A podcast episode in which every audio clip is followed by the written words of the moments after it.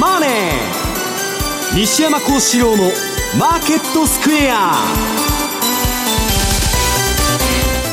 こんにちは西山幸四郎と。こんにちはマネースクエア比嘉宏と。こんにちはアシスタントの若林理香です。ここからの時間は「ザ・マネーフライデー西山幸四郎のマーケットスクエア」をお送りしていきますえさて今日安倍さんの会見がね夕方に行われるということでちょっとのんきに構えてたら2時過ぎぐらいでしたかね、うん、安倍総理が辞任の、ねえー、辞任の意向を固めたという一報が入りまして、え日経平均株価一時600円以上下げる場面もあったんですが、えー、終値では326円21銭安い2万2882円65銭ということになりました。西山さん、まずはどうい。うふうに受け取りましたか、はい、いや、まあ、結構ね、あのまあ、素人的には分かりやすい構図なんで、首相が辞めちゃったと、アベノミクスどうなるんだっていう、まあ、あの単純な発想ですよ、はい、大変だと、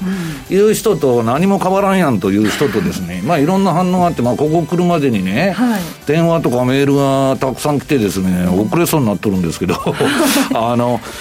結局ですね、あのどういうんですか、まあ、いずれにせよね、うんと、まあ、次の、その、まあ、あれが誰になるかなんだけど、まあ、その前に暫定でワンクッション入れてみたいな感じなんで、まあ、それまでに、まあ、決まるんでしょうけど、いずれにせよね、私が思うのはですよ、次の首相っていうのは、まあ、短命で終わるだろうと。安倍さんの長期政権の後ね、はい、まあ、安倍さん、いいことも悪いこともやってるんでしょうけど、次の政権っていうのは、その後始末をしなきゃいけないんで、まあ、それだけで終わっちゃうんじゃないかなと。あとはね、まあ、その対米従属の中でずっとやってきて、まあ、ジャパンハンドラーと言われる連中とか、あと、まあ、日本の財務省が、まあ、どういう人をね、持ってくるのかと。いう話だと思うんですけど、まあ、なんだかんだ言って、一つの時代がね、まあ、ちょっと終わったのかなという気はしとるんですけどね。スでね、ここまで来ましたからね、知事体が終わったということですが、為替は比嘉さん、どうでしょうか、円がちょっと買われた、その前までにですね、えー、どちらかというと、ちょっとドル円が上試すような、はい、ちょっと動き、特に前場は107円近辺までちょっと戻す場面があったんで、はい。まあ、確かにその報道の後はですね円高の動きにはなってるんですけれども、はい、まあ株もこんなもんだし、はい、それこそ私だからその報道が出た時に何見てたって言った時には、ええ、あのダウの先物どうなってるかなっていうのそっちの方影響ないわと思ったんで。うん。でまあ、あの瞬間的に日経も600円安超える下げっていうのも見ましたけど、はい。そこからやっぱすぐ戻してたし、まあ、アメリカ株しっかりしてるんであれば、まあ、日経の下げっていうのもある程度限定的になるのかなみたいな感じで見ながらこう今日スタジオに入ってきたってとこだったんですけどね、はい、まあ、だからその基本的に相場っていうのはアメリカのね株式市場次第だから、うん、まあ、そっちの方に変化がないと、はい、まあ、日本だけの事情でどうのこうのっていう話にいてもないし、うん、まあ、金融政策がねその安倍さんが変わ次に変わるということで、その安倍さんの政策に反対しててですよ、もう量的緩和やめますと。いうような人が出てきたら別ですけど、このコロナ禍のそのこの流れはもう、ありえんことだから、まあ、あんまり変わらないのかなっていう話になっちゃいますよね。今後の動きとして注目して、まあ、今晩また海外が受けて月曜日ということになりますけれども注目しておくべきことってありますかね？いやだから、それよりもね、結局あの、トランプから誰かに変わったら、これは結構変化が出る可能性あるわけですよ。あでもまあね、そんなに日本の、まあ、安倍さん、あと任期1年ぐらいあったのか。そうですね。まあだからまあ僕はねその体調が悪くて辞められるんであんまわわそんなことなんか言いたくないんだけど、うん、まあ暫定にのその政権ができてまあそれなりに実務が回っていけば、別にそんな影響が出ないんじゃないかという気がしますけどね。それに最近あれなんですよね。アメリカ株と、例えば日経平均相関性って薄れてきちゃってるっていうのもあったりするので、アメリカがめちゃくちゃ一部の銘柄だけ銘柄だけ上がって強すぎるんですよね、そのアメリカが別に崩れなければ、はい、まあもしかしてまあ日経もまだ下を試す時もあるのかもしれないんですけれどもそれはもう日本単体の問題みたいな、うん。そんな使われ方になってくるんじゃないかなという気がしますよね。大統領選を前にね、まあ、安倍さんの健康ずっと言われてましたので一つちょっと消化したの材料という目先のなんかイベントとして、私それは言ってたんですよ実は、えー、でもう一つ目先気にしてるのが実は三峡ダムの崩壊かななんて思ってたりして。中国ね。中国、はい、そうですよね、まあ、そのあたりちょっと今日は伺っていこうと思っております。この番組 YouTube でも同時配信しております。資料も合わせてご覧いただけます。動画については番組ホームページをご覧ください。そして投資についての質問なども随時受付しております。ホームページのコメント欄からお願いしますザマネーはリスナーの皆さんの投資を応援していきます。この後4時までお付き合いください。この番組はマネースクエアの提供でお送りします。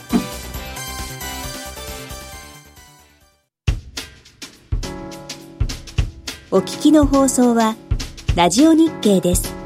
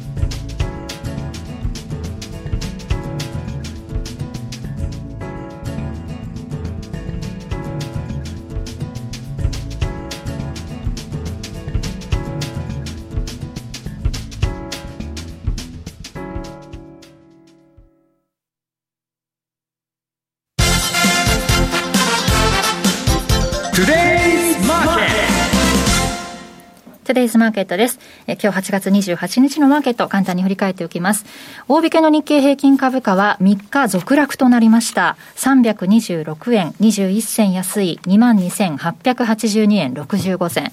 トピックスはマイナス11.02ポイントの1604.87ポイントでした。そして為替ですが、現在、ドル円は106円の3233、ユーロ円が126円の1420、ユーロドルが1.186770あたりでの推移となっております。では、まずは東さん、今週の為替についてお願いします。はい、まあ、あの、先ほど来ね、えー、冒頭でも、あの、安倍さんの辞任の意向というのがですね、はい、急ににわかにそちらの方に今注目が集まってるかなというところではあるんですが、実は昨晩ね、はい、あのジャクソンホールのミーティングでパウエル議長の講演があってですね、まあ、金融政策の方針転換をしましたと、まあ、これまでインフレターゲットは2%というのを、一定期間の平均、これを2%とするということを目指しますよというところに、えー、まあ、舵を変えたというところはですね、まああのー、まあ、安倍さんのネタが出なければ、かなりインパクトのあるネタだったかなと。だからインフレになろうが、金融緩和はやめませんよと。そうなんです。いう話ですよね。だから PC コーデフレーター見てても、まあ、今、1%を割り込むようなところになってきてるんですけれども、はい、まあこれじゃあコロナの前に戻ったとしても1.7、1.8なんですね、はい、でその前にもちょっと2018から19年に一時的に2%を超える場面もあったわけなんですけど、まあ、これ一定期間こう鳴らすというような言い方になってるとじゃあそう次この今の緩和をやめる期間というのはまだまだ相当先なんじゃないのとい。うようなですね当然、えー、見方になるということになれば、まあ昨日ちょっと株はまちまちの動きになったんですけど、はい、まあその前まででも連日史上最高値更新というようなところで S&P とかナスダックがすごい突っ走ってたじゃないですか、はい、そういう意味ではこれ株にとってはやっぱりそこそこいい相場がこの先続くんだろうなと。実はだからえっと前回この番組に出させてもらった時に私今年はこの8月のアノマリーって、うん。あの当てはまらない年になるかもしれないみたいなことを話したと思うんですけど、はい、実はそこからの動きもまた見てて、ええ。えっと、こっから先も実はアノマリーがあまり機能しないんだろうなというような感じの考え方にさらに変わってきてで株はそこそこしっかりとしていくでしょうということになれば、はい、まあそれなりに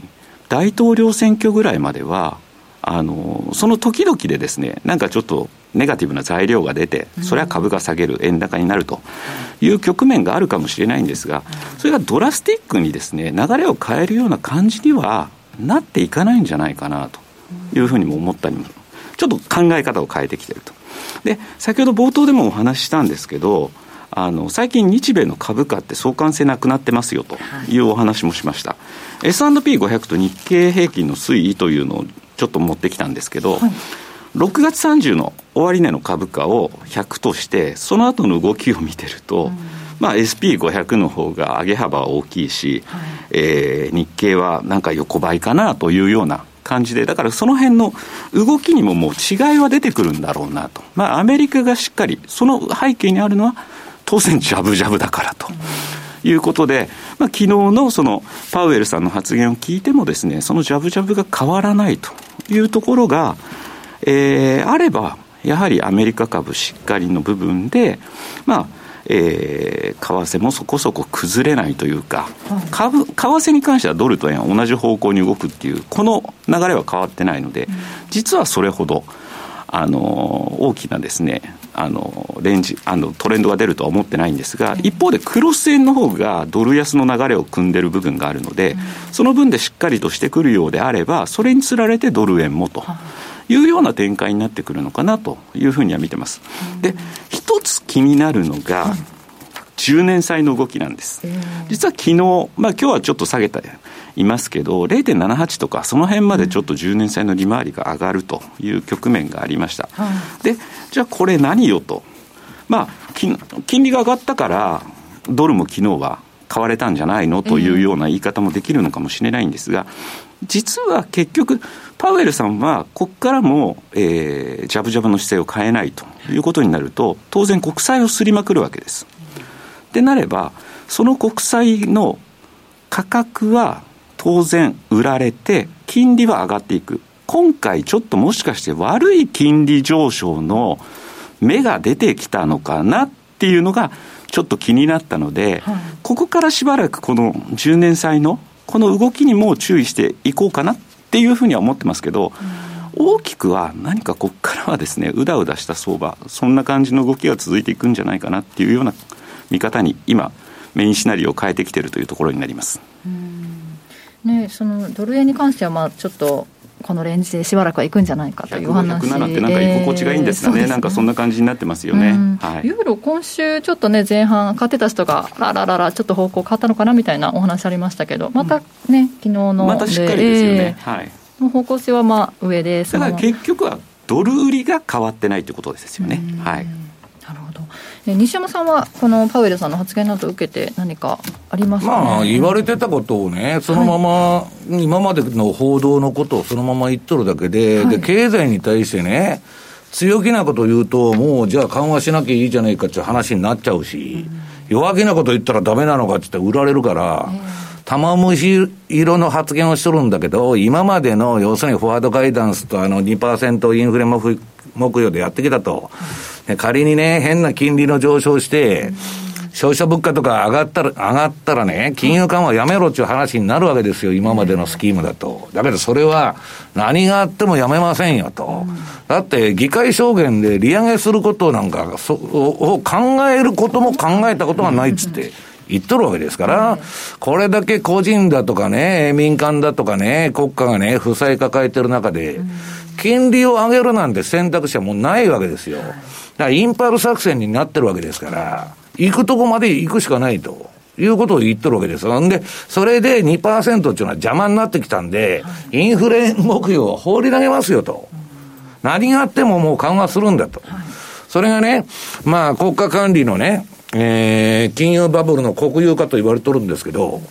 だから、比嘉さんが言うに言うように、その、あらゆる資産を国が管理してるんだから、動かんと、為替も何も。いう話なんですよ。で西山さんからの今日のお話は、テーマがジャブジャブのその給付金バブルが生み出したアメリカ株式市場だからこれも今のコロナ禍でね、経済悪い悪いっつって、給付金ももうやめられんのじゃないかという話でね。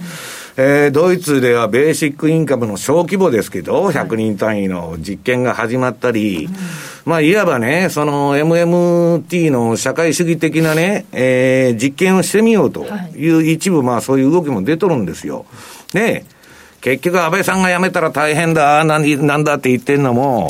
国の政策で株をえー、底上げさせてるわけだから、それやめたら大変だっていう話も当然出てくるわけですよ。黒田さんが緩和やめたらどないすんやと。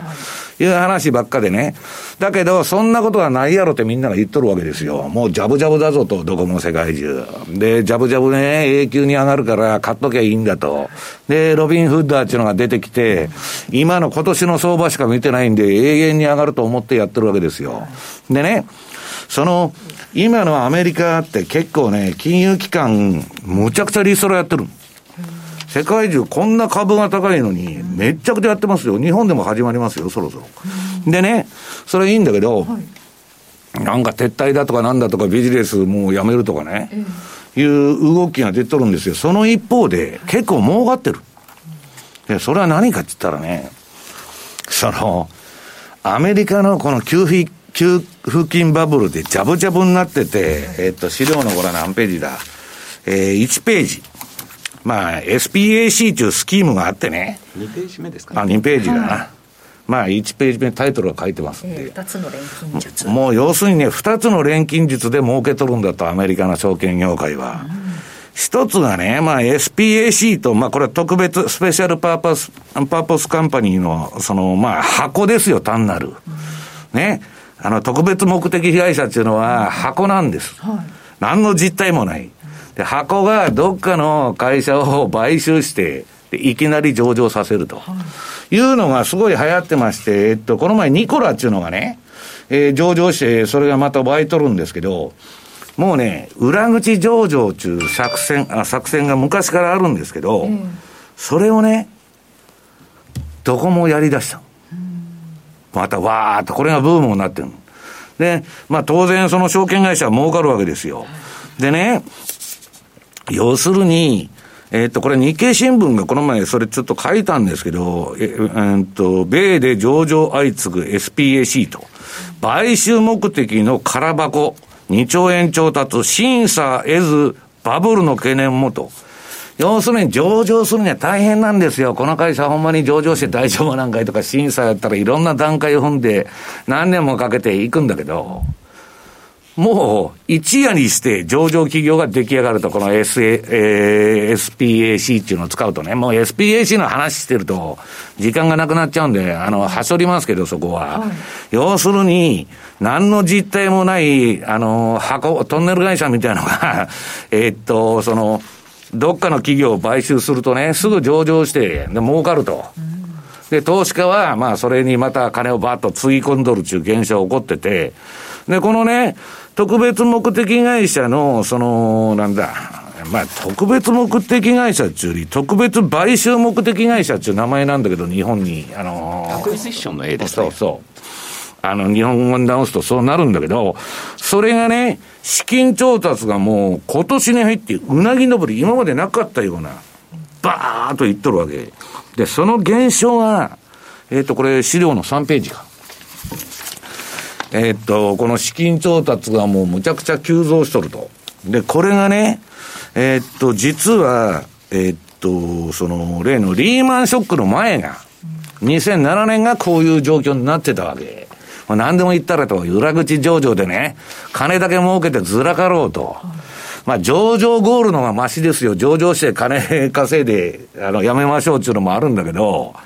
もうなんか知らねえけど、錬金術みたいのが、こういうの流行ってて。んで、まあ、えー、めちゃくちゃ湧いとるということなんですね。だけど、私が聞いてるのは、どこの金融機関もリストラになりますというのが多くて、あとね、撤退するのかと思ってたら、香港に行くっていう人も結構多いんですよ。今、香港行ったら目の敵にされそうじゃないですか。いや、香港のやつと連絡取れないんですよ、今。うん、あの、しないようにしてるし、向こうも。どうなってんのかよくわからないんだけど、まあ、それはともかくね、うんと、そういうことが続いてまして、で、まあ、うん、運用はね、皆さん分散でやるんですと。で、簡単に、債券と株式とゴールドと33%ずつ持ちましょうと。そういうポートフォリオ。ね。それでいった場合、次の資料の4、えー、っと、これ、4ページの株式、債券、ゴールドを均等配分したポートフォリオは、2008年以降で最も課題評価されてると。最も課題評価も何でも青天井になっちゃってる。全部買いです。金融緩和でコロナの給付金は永遠に続くんだと。パウエルも昨日会見、あの、発表したように、永久に金利を上げる気がないと。で、ゼロと比べたら何と比べても安いと。ゼロ金利ですから。ね。ゼロに何かけてもゼロなんです。で、要するにゼロと比べたらどんな商品も買いになるとね、いう話で。これでこうたれやというのはこういうことになっとるんだということなんですね。で、もう一つは、例の、あの、このところ、もう早くから取り上げた、あの、例の、なんだっけ、あの、ロビンフッド現象ですよ。はい、もう、いかにすごいかっていうのがね、うんと、次の、えー、っと、5ページ。これね、もう、ロビンフッド飽きたんで、えー、っと、今日は E トレードと TD アメリトレードの、えー、っと、取引量の推移かな。これ S&P500 がね、皆さん資料の、青いラインが S&P の株価ですよ。で、この、えっ、と、E トレードと TD アメリトレード。これロビンフッドじゃないですよ。どんなに増えとるんだと。これね、もう素人を、まあ騙してっつったら悪いけど、もう鉄火場に、えー、投機的なもう社交心のあるやつ全部集まれと。で、国家公認の賭博場だと、お前らね、手数料ゼロだから好きにやってくれと。わーってやって、まあ裏側ではハンドが動いてね、えー、それでいろいろ儲けたりしとるんだけど、まあ要するに情報弱者を利用した、こういうその、ムーブメントが起きてるわけですよ。だから、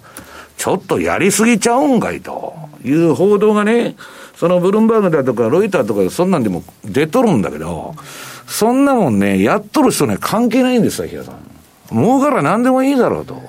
いう話で、だけどね、そういうロビン・フッダーはね、私もね、30年超いてね、いつの時代もそういうのは出てくんですよ。ビットコインでも多かった、誰でも多かった、うんぬんと。必ず死んでいきますから、万に一人は残るんですけどね。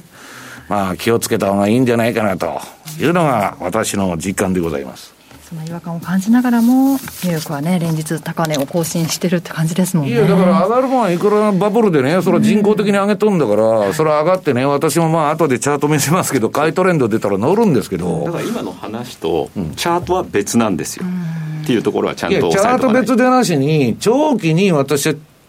こんなところで投資してたらやばいですよっていう話を言ってるだけで、別に売っても買っても別に構わないと、相場は。トレンドが出たら乗るだけの話ですから。ただ、めちゃくちゃ不健全になってると。もう、はっきり言ってね、今度は資本主義でなくなってるんですよ。ね。だからそれがインパル作戦がどこまでいけるかというだけの話ですから。以上、トゥデイズマーケットでした。マネースクエア。こんなのが欲しかったをお客様の手に。創業から長期運用としての FX をお勧めしているマネースクエアでは、他社とは違ったユニークな機能とサービスでお客様をお迎えしています。特許取得のオリジナル注文、時間を資産に変えるテクノロジートラリピは、リピート機能による長期運用に向いた発注管理ツールで、お取引にかかる負担軽減を実現。また、ユーザビリティを追求したトレード画面で、お客様の資産運用をシステム面でも支えます。このほか、お客様の運用をサポートするためのコンテンツも豊富にご用意しています。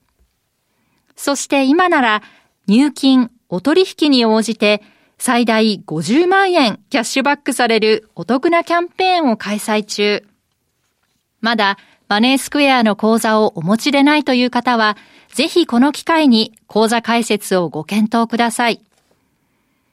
マネースクエアではこれからも、ザ・マネー、西山幸四郎のマーケットスクエアを通して、投資家の皆様のお役に立つ情報をお届けしてまいります。毎日が財産になる。株式会社マネースクエア。金融商品取引業関東財務局長金賞番号第2797号。当社の取扱い商品は、投資元本以上の損失が生じる恐れがあります。契約締結前交付書面をよくご理解された上でお取引ください。お聞きの放送はラジオ日経です。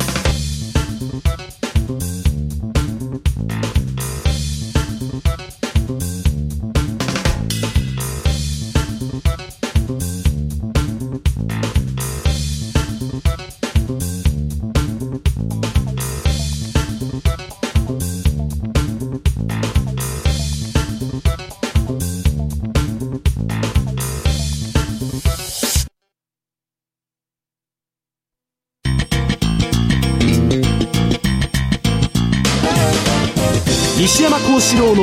マーケットスクエア。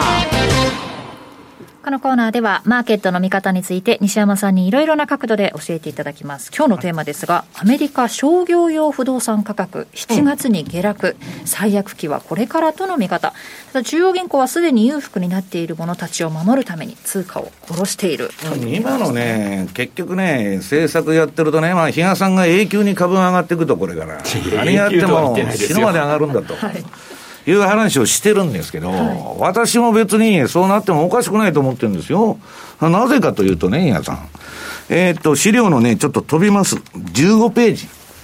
このね、MMT 的な政策とかばらまき、QE、給付金、ね、ベーシックインカムも全部一緒ですわ。もう国家が全部管理するんだと。旧ソ連みたいな社会にしますせと。言っとるんですよ。この16ページだな。16ページね。え一番最後。これね、面白い、あの、スイス人の、あの、マーク・ファーバーっていうね、著名投資家、ファーバーさんの、えー、これ、言っとることなんですけどね。うんと、これでいくと、もう金利も二度と上げられんと。ね、比嘉さん。ゼロだと。で、ゼロから何しようが大した話じゃないんですよ。ね。ゼロに張り付いちゃうと。と、その負荷はね、最終的に債券市場がそれでね、うん、えー、これから何かあるために金ばらまかんななわけですよ。QE もしなきゃいけない。給付給付金もばらまきゃいけないと。うん、そうすると、国債でそれ全部やってるわけでしょ？そうです。と、国債、金利上がって売られちゃって、金利上がったら困るから、FR、FRB は何するかって言ったら、大量にね、爆買いするんです。うん、債券を、はい、国債を。そうすると何が起こるかって言ったら、理論的には、もう、財政ファイナンスやっとるわけですから、国の借金全部 FRB が買いますと、予算バンバンばらまけと、いくらでもやってええぞと、ね、それやると、資産価格が月まで上がるんだと。永久に上がっていくわけですよ、比嘉さんが言うように、その火星まで届くかもわからないと、いや、永久に上がるって言ってないけど、はい、まあそういう雰囲気になっとるわけですよ、はい、何やっても上がるんだと、そうするとね、理論的には確かにそうなんですよ。で、それでもインフレにならんってみんな言っとんですから、世の中の人は。MMT 論者とかね、全部インフレなんか起きようがないと、日本で30年間それやってきて起きてないんだからと。俺たちもやろうと。ね。ね。それやると、さ、月まで上がるんだけど、その後 FL 等とかね、え、東京タワーみたいなチャートになって、どーっと落ちてきて、最終的には地面すれすれで落ち着くと。これバブルが弾けるんです。で、それ今どこまで行くかという議論をしとるだけの話なんです。その人工的なバブルが。で、そこで債券市場が行き詰まっちゃうと、もう無理に金利上げないで固定して、財政ファイナンスずっとやっていくとどうなるかって言ったら、通貨の価値が落ちてドルが暴落しますよと。でね、こんな難しい話するなと、わけわからんという人に簡単に言うと、ダウは10万ドルまで上がると、この先。その代わり、アメリカから中産階級が全くいなくなる。中産階級はゼロになりますと。ね。もうみんな没落しちゃう。えー、ジェス・ペゾスとか、ビル・ゲイツとか、えー、イーロン・マスクは大金持ちになるんですけど、うん、その他大勢の中産階級はいなくなっちゃうわけです。はい、もうその他、それは社会主義の行き着く、あの、とこはそうなってるわけですから、歴史で。そうするとね、えー、ダウは10万ドルになってんだけど、ビール買いに行ったら、1万、あ、100, 100ドルかかると。いうね、えー、世界が来るんだと。まあ、物価が上がるってことですよ。不景気なのに。うん。だからそれを不景気の物価高でスタグフレーションって言うんだけど、そうなっちゃうと最終的には、まあ、ファーバーさんは言っとると。はい、いやそうじゃないという人が今主流を占めてるわけです。世の中の。だからもっとばらまけと。ね。死ぬまであの緩和したらいいんやと。いう話ですよ。だから安倍さんが辞めようが、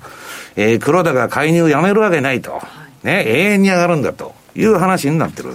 け。で、そういう中で、当然ね、もう現象としてばらまいちゃってる。うん、えー、っと、7ページの資料で、えー、っと、財政刺激策はね、第二次世界大戦以来、これ最近みんな報道しだした。いろんな、あの、情報ベンダーが。はいあんな第二次世界大戦とね、比較するほどすでに金をばらまいたわけです。これからね、もっとばらまこうよつってやっとるわけ。だから株は上がるに決まっとるというのが今のえー、世の中の通り相場になってるわけですよ。だけどね、私はバブルのインディケーターとして、まあ、先行指標として見てるのがね、次の、えー、っと、これ何ページだ ?8 ページのね、商業用不動産。今、アメリカの住宅市況がいいと、まあ、個人のは売れたり、コロナでね、金持ちは郊外にみんな家買ったり、いろんなことするんで、一時的に行くんですよ。で、建設、建設資材の値段も跳ね上がるという、まあ、個人の方はちょっと特別、あとね、融資生成ということで、まあ、あの、うん、銀行がね、あ辞任メーカー、まあ、あれを利用してね、とにかく今はすごい潤ってると。まあ、それもね、さっきの箱を使った裏口上、上場と一緒で、まあ、半分インチキみたいな話ですよ。でも、それって結局今、ジャブジャブにしてるってことは、リーマンの時って、金融機関にはお金が落ちてきてるんだけど、うん、その先には行かなかった、どちらかというと、貸し剥がしがあったじゃないですか、うんうんうん、そこもまたちょっと今回とは大きな違いですよ、ね、だからコロナがすべて正当化するわけそういう、うん、まあ、インチキであっても緊急事態だと。緊急事態として QE1、QE1 も始まったんだけど、永久にやめられないと。だから永久にやめないに決まってるじゃねえかと。給付金もばらまきもと。だけどトランプはそれ反対しとるんですよ。誰も働くなくなるから。でね、えー、4分の1がもう高級的な失業者として固定されると。いや、給付金もらってた方が儲かるからと。いう世の中に今なってきてる。その中で、この私が前から見てるね、グリーンストリートっていう会社があの発表しておる商業用不動産指数っていうのがあるんですよ。これはサブプライムバブルで、えー、狂乱の住宅バブルと言われた、な、あのー、サブプライムバブル、リーマンショックの前の商業用不動産指数を100として計算したの。で、この前130いくつまで行ったんですよ。バーッと。で、今120まで下がってきて。これはね、ちょっとおかしいんとちゃうんかいと。私はアメリカ経済にいるには、株なんてね、人工的に上げとる一部のやつがやっとるだけだから、そんなわからんと。不動産の方が確かなんですよ。で、こんなもんね、比嘉さん、あの、なんだっけ、アパレルとかの倒産でね、まあ、アマゾンにみんな殺されて、もうどこもね、実店舗なんか持っててもしょうがない言っとるんですよ。こんなもん今始まったばっかりなんですよ。だから、まあ、そういうことになっとると。ただね、この、まあ、相場はね、その売りかっつと売りじゃないんですよ、まだ。もうバブルで湧いとるわけですから、えー、次の、えー、9ページの資料。これがね、アメリカのニューヨークダウの、えー、先行指標となっている、えー、木材先物。この木材先物っていうのはどういうことかというと、家建てよると木がいるじゃないですか。はい、で、木材も上がってくると単純な、極めて単純な構造なんですよ。で、皆さんね、この資料の、えー、左側のチャートかな、冷やしの方が、もう、えっ、と、私の買いのインディケーター、これ買いしか出てない。緑の、えー、じゃ、えっ、と、ローソク足が緑になって、下のサイドバーが緑になってるとか、買いトレンドなんだけど、超絶な上げ相場。で、これ、冷やしですよ。もう買いトレンドばっかりでしょ。で、その隣が週足で、で、それ見るとね、オレンジの売りトレンドの時もあったと。グリーンの買いトレンドの時もあったんだけど、今また、この火柱高ですね、テスラのような相場になってるわけ。だけどね、まあ私はね、ちょっとまあメルマガに書いたんですけど、言いませんけどね、この指標の中で見る ADX の位置を見たら、そろそろ危ない、このバブルも。ね。いうとこまでもうやってるわけですよ。で、次はね、まあ株実際どうなんだと。S&P500 とニューヨークダウン見ると、これ SP の方が比嘉さんすげえ強い。で、ニューヨークダウンはまあ今、銘柄入れ替えまた今度なるんで。唯一出遅れですね、アメリカの中では。まあ、ただ、これグリーンばっかりでも買いトレンドばっかりでしょ、だから私は買いトレンドの時は乗りゃいいけど、いつまででも付き合ってたら死にますよという話をしとるだけなんですね。で、為替相場の方は、これ今典型的な調整相場に入ってて、えー、次の12ページのドルインデックスの先物ですね、シカゴに上場されてる。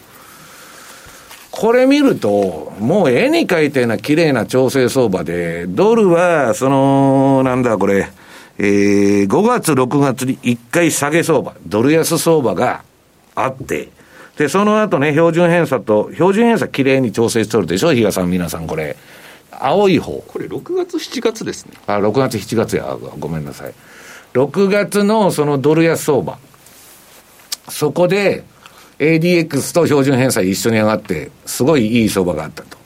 で、その後標準偏差がずっと下がってきて、これ典型的な横ばいの調整相場と。で、またその後売りトレンドが出たと。標準偏差上がってね。で、今、また垂れとるわけです。はい、と、今ね、ドル高だ、今日まだまた円高だとか、あ、ドル安だとかね、円高だとか、わわわわ、まあ、どっちでもいいんですよ。まあ、上げ下げして振っとるんだけど、基本的にはランダムネスなね、無秩序な、カオス相場になっとるだけど、だから基本的に冷やしベースで見ると、次のトレンドが発生しないと、まあ、明確な方向性出てこないというのが、今の相場でなんかでも107円ぐらいだと輸出の今度円天玉が出そうだし、105近辺になってくるとまた見えざる手が出てきてそうだしみたいな感じで、うん、本当どっちにも行きづらくなってる感じしますよね、うん、だからね比嘉さんとこのあの M2TV でもあの私言ったんですけどねそのトレンドフォーカスかドル円に関しては、ほ、まあ、つまらんと言ったらつまらん。方向性は全くないわけですよ。まあ、半ば国家管理でペッグ相場みたいになってるもんですから、まあ、これはね、レンジの逆張りだろうと。で、ただね、その次のユーロドル。今日はだからドル円のチャートなんかしょうもないんで持ってきてないんですけど、えー、っと、13ページ、うんと、13ページですね。これはもうドルインデックス逆さにしただけなんですよ。ユーロのチャートっていうのは。で、これね、でもね、比嘉さんね、調整という割には、すごく値持ちがいい。そうですね。こんだけ上げたんだから、ドルの逆に今ドル高。ドルの高値を試しに行って、で、高値で打たれて、またドスンと下がるとか言うんだったらわかるんだけど、うん、割とね、値持ちが良くて、えー、結構しぶとい相場で、じゃあ、次のトレンドトレンドもドル安、すなわちユーロ高になるんじゃないかというふうに思ってるわけです。で、次のスイス。えー、ドルスイスですね。これはあのー、なんだっけ、えー、逆にだからその、えー、っと、ドルが売られてるという、まあ、ドルスイスですから。はいと黄色くなっとるのがね、ドル売りのとこですよ。これも、典型的な見ていただいたらわかるんですけど、標準偏差も ADX もね、えー、っと、だらーっとしてきて、方向性がないんだけど、すごく値持ちがいい。ということは、まあ、叱るべき、叱るべき調整が、えー、あった後はね、次もまた、えー、なんだ、えー、ドル安になっちゃうんじゃないかと。で、次ね、ちょっと資料のね、あの、タイトルが間違ってんだけど、ポンドドル、ね、ポンドドル。うん。これポンドドルなんです。ユードルと、ユーロドルと書いてるけど、ポンドドル。これは、もっと強い。でね、これね、比嘉さんね、うん、ADX 上がっちゃってるじゃないですか。ね。ねなんかこのポンドもね、あの、ヨーロッパと今 EU といろいろ交渉してたりね、あれなんだけど、結構中央銀行が高派だとか、まあいろんなその話がありまして。でもずっとコロナの問題で、EU 各国との話し合いっていうのはずっと止まってますからね。うん、まあだけどね、結局なんだかんだっつって、やジョンソンさんだって辞任するっていう噂ももう流れてたりして結局それよりもパウがね、パウエルがね、えーインフレになっても何になっても金利上げませんって言っとんで、じゃあドルなんか買ってもしょうがねえだろと、金利も上がらないんですという話に、今のところなっちゃってるわけですよ。だから、まあさすがにね、こんな、まあめちゃくちゃなですよ、第二次世界大戦と同じぐらい金財政出動して、ね。で、FRB のポートフォリオはね、えー7兆ドルまで、えーたった数ヶ月で倍にしちゃって、今までの。ね。で、年末にはもう27、8ドルの累積債務抱えて、どうするんだと。安倍さんが辞めたって話になってるんだけど、次の4年間のね、大統領誰がなるのか知りませんけど、さんなんじゃないですか？え？私トランプさんだと思ってる私はトランプにならないと、かなりひどい世の中になりますよと言っとるわけです。まあ、そんなことはね、だから人のね、勝手な話で、どっちにしたって、こんだけいろいろ積み上げた問題がね、山ほど襲ってくるわけですよ。なもんパウエルが増税する言っとるけどね、な増税なんてしたって焼け石に水なんですから。バイデンですあ、バイデン、バイデン。バイデンが言っとるけどね、あの人本当するんですか？一応富裕税から取るって言ってますからねいや、だからそれはもうふ、あの、向こうの富裕層がね、みんなあの、覚悟しとるの。うんで、そうしないと、もう貧困層ばっかになって、竹槍で疲れるから、むしろ取ってくれってみんな言ってるわけ。もう暴動の世の中でしょまあ、どっちにしたってね、分断の時代が来るということに変わりがないということです。ちょっと大きな動きが出そうな注目ポイントがあるのか、この後東さんにちょっと為替のことを伺っていこうと思います。まずは FX マーケットスクエアでした。お聞きの放送はラジオ日経です。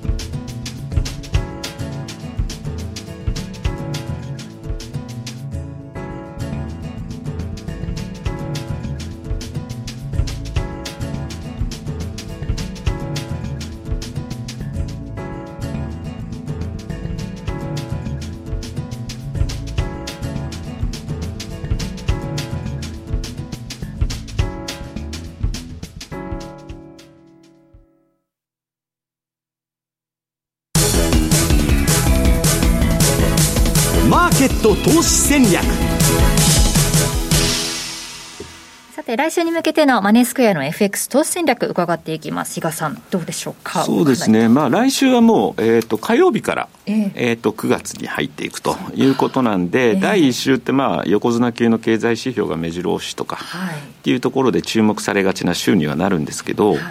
まあ、そうならないだろうなとな実は思ってたりして、はい。例えばよ、まあ、雇用統計っていうのは一応ね、まあ、お祭りだということで注目をされるところではあるんですけども、その前の ADP、これを見てれば、今、相関性結構、計算方法を変えて、あの相関性高くなってるというようなところもあるので、まあ、そこで動かなければ、本番の雇用統計も動かないんだろうなというところになるでしょうし、うん、ちょっと今ね、やっぱりファンダメンタルズ云々でですね、相場が動かないというのも事実なんで、あんまりそういうので、こう、一喜一憂。しかやってねえんだから。まあそれ株でしょ？うん、で結局のところ、だから、まあ、為替もそんなに方向性が出るのかどうなのかっていうのは、もうチャートをやっぱ見ていくしかないかなとまあ、基本はそうだよね。思ってて、その中で実はカナダドル円、はいこれがですね、今、日足で言えばまあもちろんなんですけど、週足でも買いのトレンドになりつつあるとい。うところなので、そういう意味では、日足、週足で同じベクトルを向くというところではですね、まあちょっと期待できるのかなという気はしてますね。だから今日 GDP46 の、カナダ円、本当にちょっとあの、買いの、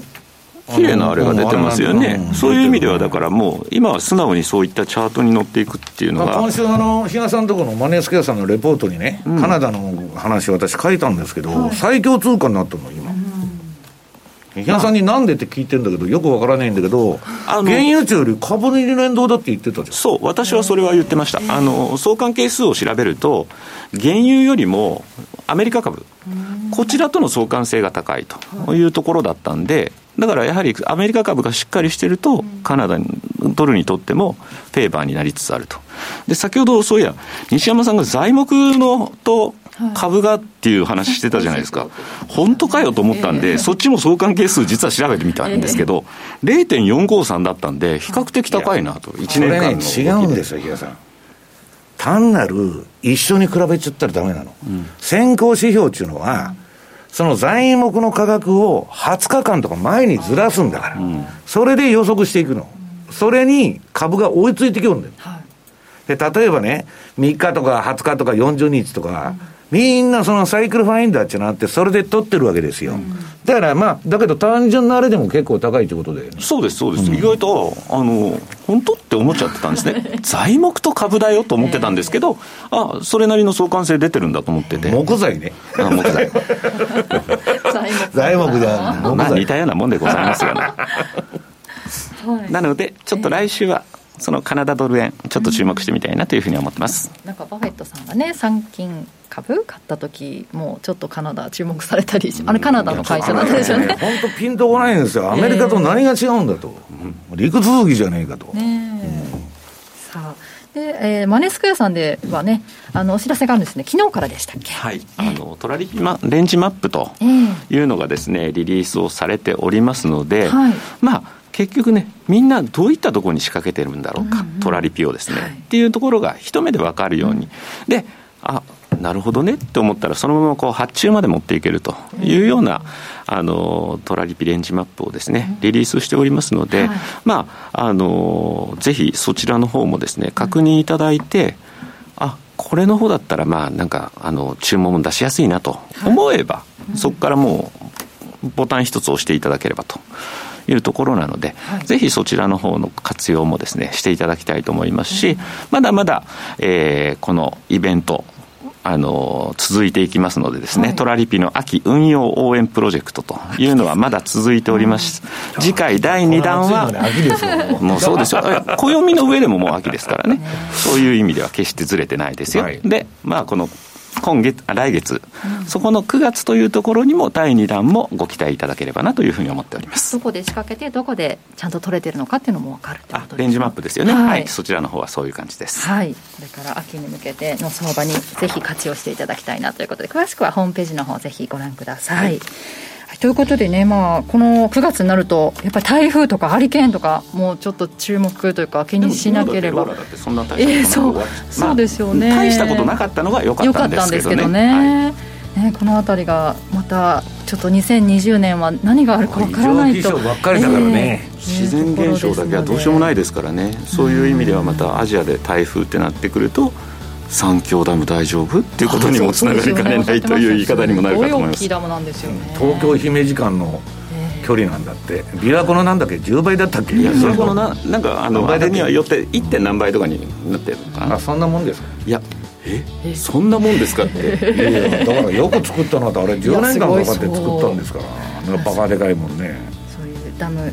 中国の動きもうちょっとね注目しなければいけませんが、まあ、まずはこの後ちょっと安倍さんがどんなお話をするのかというのも会見注目したいと思います。今それ待ちの時間帯になってますね。そうですね、はい、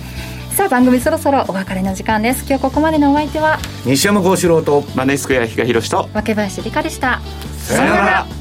この番組はマネースクエアの提供でお送りしました。